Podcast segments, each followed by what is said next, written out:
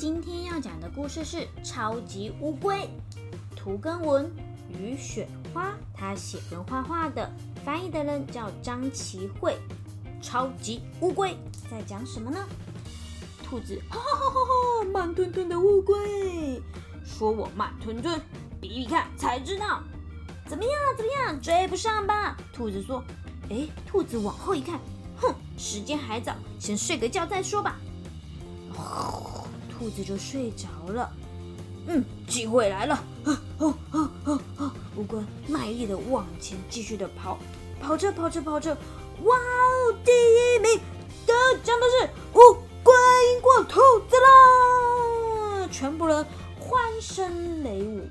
这个就是大家耳熟能详的兔子龟兔赛跑。三只山文化出版发行。但今天不是龟兔赛跑哦，今天的故事叫《超级乌龟》。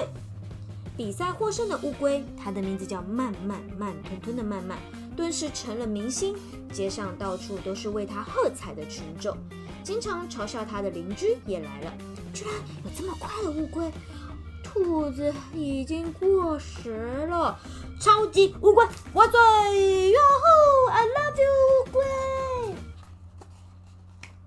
整个城镇掀起了一阵乌龟旋风，大家都争相模仿乌龟慢慢，全部人都把乌龟画到画上在那个房子上啊、扛棒上啊，都会叫什么龟 book、乌龟剧场、乌龟小吃店、乌龟售票口、飞翔吧乌龟 Superman，连那个飞鼠啊都穿着乌龟的衣服，大家都背着龟龟壳。还有斑马，斑马，斑马，它的龟壳，你猜是什么颜色的呢？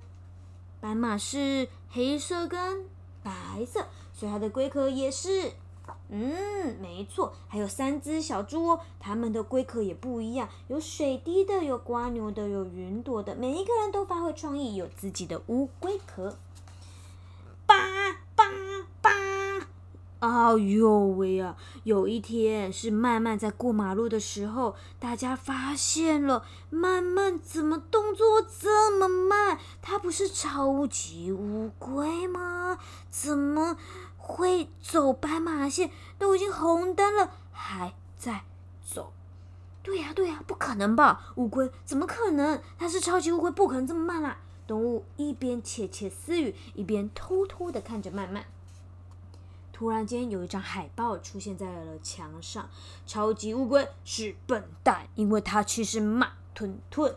慢慢，乌龟当然不想让支持者失望，他下定决心要成为真正的超级乌龟。他绑上了他的一个绑带，然后在头上写着“快速活着”，那是卡紧的。他跑到了图书馆，找出所有和变快有关的书，立刻照书上的方式去做。第一步，他先在家里的浴缸拼命的用水，然后踩在浴缸里面，呵呵呵呵呵代表说在水里也难不了他。他现在呢，边吃饭也边跑步，边读书也边跑步，无时无刻都在练习。还有还有，除了直线慢跑以外，我们还要练过弯技巧哦。过几天后，慢慢真的变快多了。果然有练习有差哦，小鸡都已经赢不过慢慢了。连山羊北北看到，哎呀，怎么这么快啊？害他跌倒了嘞！为了要变得更快更快，慢慢拼命的练习。他穿上了弹簧鞋，学青蛙弹跳力，练他的小腿肌。他学粪金龟，用呼啦圈，然后四只脚抓着滚啊滚啊滚啊，练习他的转动力。哦，他还用了很多很多的轮胎，练习他的跳跃力跟敏捷度。嘿嘿嘿嘿。乌龟一直的跑，他还想了一个超级方法，请瓜牛先生搬出了吹风机，绝对不可以被风打败。嘴巴一直吃着风，但还是努力的往前。嘿，他还这次选择用跳绳训练他自己的肌耐力跟爆发力。哇！为了应付各种的地形，他这次还去玩降落伞哦。慢慢变得更快了，刚刚是比较快，现在是更快了，快到脚踏车都赢不了他。从日出到日落，无论刮风下雨或下雪，它都不休息，翻山越岭，日夜不停。不知不觉，慢慢已经快到不可思议，动物们纷纷赞叹：“哇，果然是超级乌龟！它已经比飞机还要快，不比喷射机还要快，不比高铁还要快，不，它比汽车还要快。”只不过慢慢觉得好累哦，他好想休息一天，他想慢慢的睡觉，慢慢的吃东西，他想晒太阳、看书喊插花，还有像以前那样慢慢的走路。他累翻了，他睡在沙发上。这一天，慢慢早上照镜子时，被自己吓一大跳。他看起来就像老了一千岁。哇，黑眼圈布满血丝、皱纹，没有办法好好吃饭，身体好多伤痕。有一天，兔子来找曼曼：“哎哎哎，我们再来比赛一次，这次我绝对不会输。”妈妈一点都不想听见。比赛这两个字，可是邻居们却开始议论纷纷。听说超级乌龟跟兔子要重新比赛耶，这次谁会赢啊？当然是超级乌龟喽！传言就像长了翅膀一般，传遍了整个小镇。哇哇！慢慢又耐不住大家的议论纷纷，只好无奈的接受挑战。但是他。一点都不想要比赛，因为他只想要休息。慢慢对这场比赛好担心，甚至担心到睡不着，每天都做噩梦。就在比赛的日子终于到的那一天，One, two, three, 嘣枪声一响，慢慢和兔子火速的向前冲。兔子很快的就落后了，因为慢慢。变得飞快无比，慢慢决定停下来，回头一看，完全看不到兔子的踪影。慢慢决定趴在石头旁边休息一下。他已经好几天没有睡觉，他想兔子还很远，我应该睡一下，等一下就追过去了吧。像现在非常非常啊想睡觉。当慢慢睁开眼睛时，兔子已经通过了终点线，超级兔子回来喽！兔子果然还是比较厉害，群众纷纷恭喜兔子获胜。慢慢一点儿都不在意，慢慢慢吞吞的走回家。慢慢觉得，他好想要睡一个漫长又香甜的觉。慢慢决定，慢慢的吃饭，慢慢的浇花。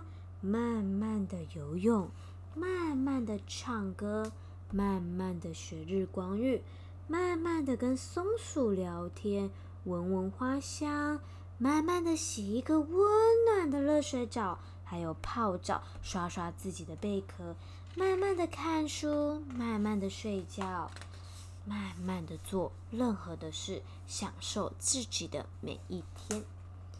我们的故事讲完喽。输家跟赢家到底要怎么说啊？你能跑，你能追，你能攀爬，你能飞。重要的是，别忘了你是谁。龟兔赛跑是大家耳熟能详的经典寓言故事。因为故事结局有违常理，所以几经后人不断改编，衍生出各种不同的版本。超级乌龟聚焦在乌龟侥幸获胜之后，如何和这个与自己本性背离的荣耀共处。成了探讨我是谁的极佳范本。本书以色铅笔作画，画者以多起充满力道的线条呈现乌龟的决心与速度，让读者紧跟着乌龟经历一场自我超越之旅。话说，乌龟生性缓慢，依世俗观点，它成为慢吞吞、长寿或耐力冠军没问题，但它竟以速度取胜，当了赛跑冠军。实在难以服众，于是掌声喝彩有之，嘲讽冷嘲热讽有之。乌龟决定不再让自己浪得虚名。你说我不会，我就慢慢的练习，让自己成为你说的冠军赛跑。开始了一连串魔鬼般的自我操练。就在有机会洗刷侥幸者污名的时候，他做了让人徒呼可惜，却也随之理解并给予祝福的决定。也就是说，他一开始啊不想要被人家说你是假的冠军，所以他很努力、很努力的跟自己与这一个冠军比赛第一名匹配。但是他在练习中，他忘记了自己其实很享受生活，很喜欢慢慢的自己。他很努力，很努力，很努力，最后发现其实他自己喜欢慢慢来。第二个说法，你也可以说他很努力，很努，很努力，但最后临门一脚，他只差临门一脚，他就获胜。如果他可以撑过去，也许他就是名副其实的第一名。从乌龟身上，仿佛也看到人性的挣扎。试想，当名利从天而降时，能够断然拒绝吗？当旁人对自己指指点点时，能够全然不以为意吗？当自己胜券在握时，能够慨然拱手让人吗？乌龟让我们看到，只要拼了命的努力，就能证明自己，就能翻转命运。只是努力和自己本性背道而驰的结果，就是有天醒来照镜子时，发现自己老了一千岁。古罗马哲学家希卡尼曾说。合乎本性的人生，便是快乐的人生。就是你是一个怎么样的人，你就做你自己的人生，这样就是最快乐的。诶，这说的很好诶，你是一个快乐的人，那你看什么事情都是快乐。像傻妹就有一个。神奇的漂漂闪亮亮眼睛，看什么都是漂漂亮亮的。当然也会看到不漂亮的地方，但是如果你第一眼能看到它厉害的地方，给予它赞美，这好像也是一件很厉害的事哦。